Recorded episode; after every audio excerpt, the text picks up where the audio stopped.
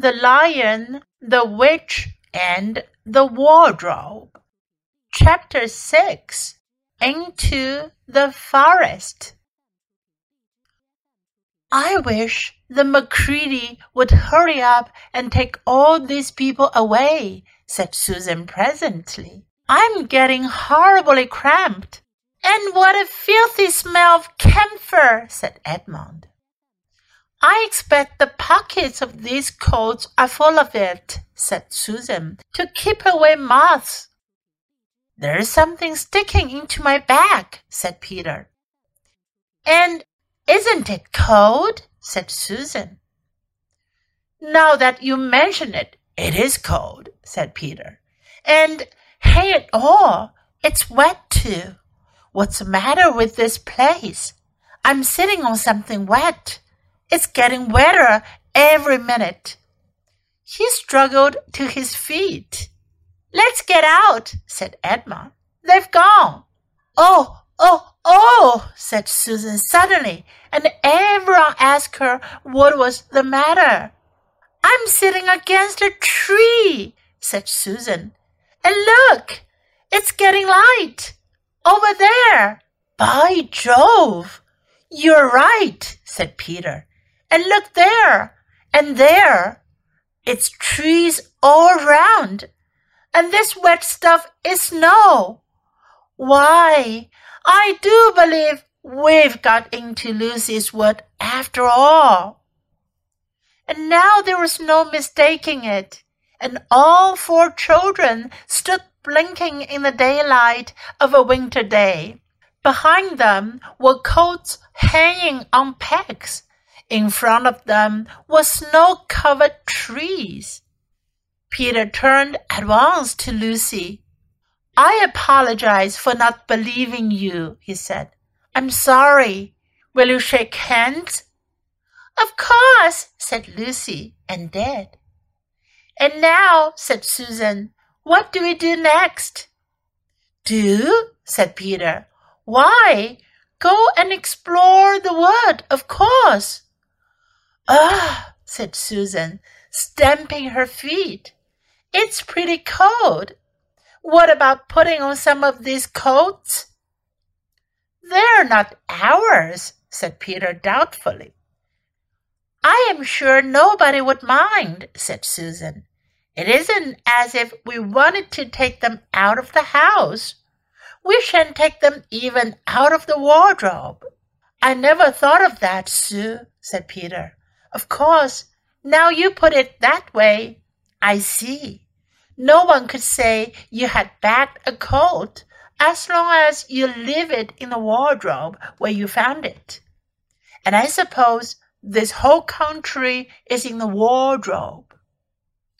They immediately carried out Susan's very sensible plan.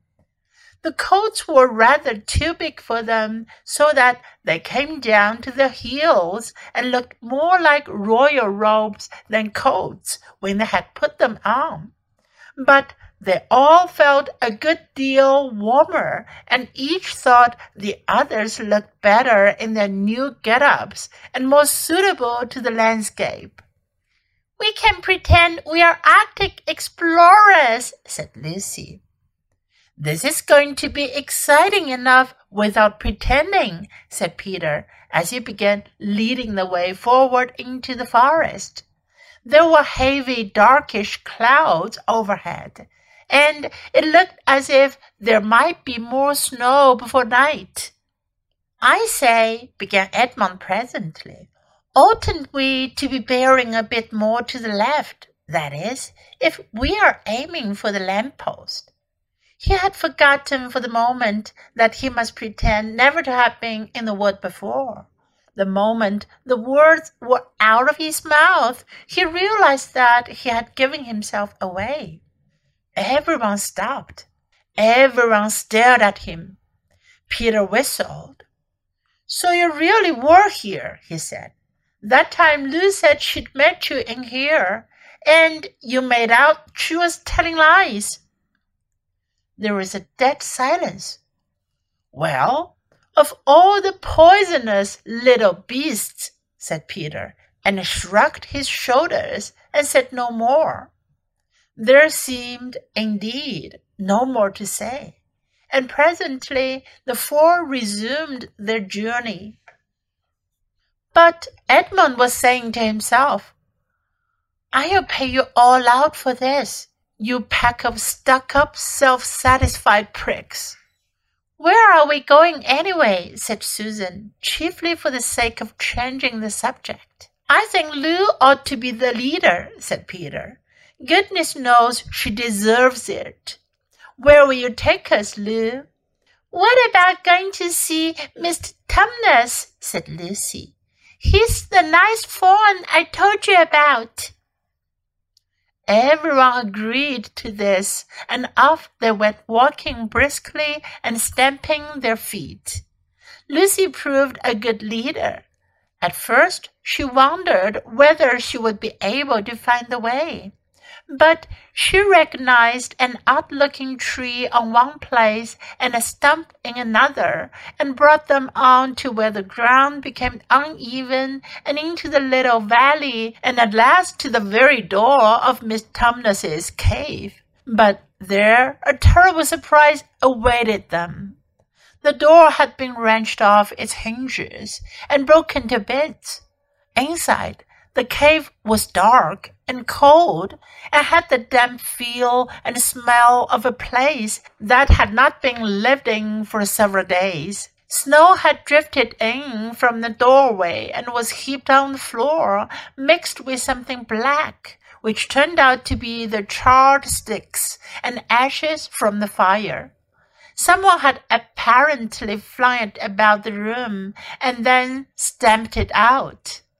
The crockery lay smashed on the floor, and the picture of the faun's father had been slashed into shreds with a knife.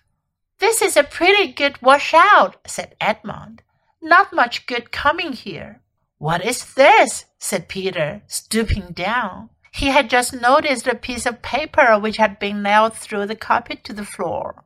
Is there anything written on it? asked Susan. Yes, I think there is, answered Peter, but I can't read it in this light. Let's get out into the open air.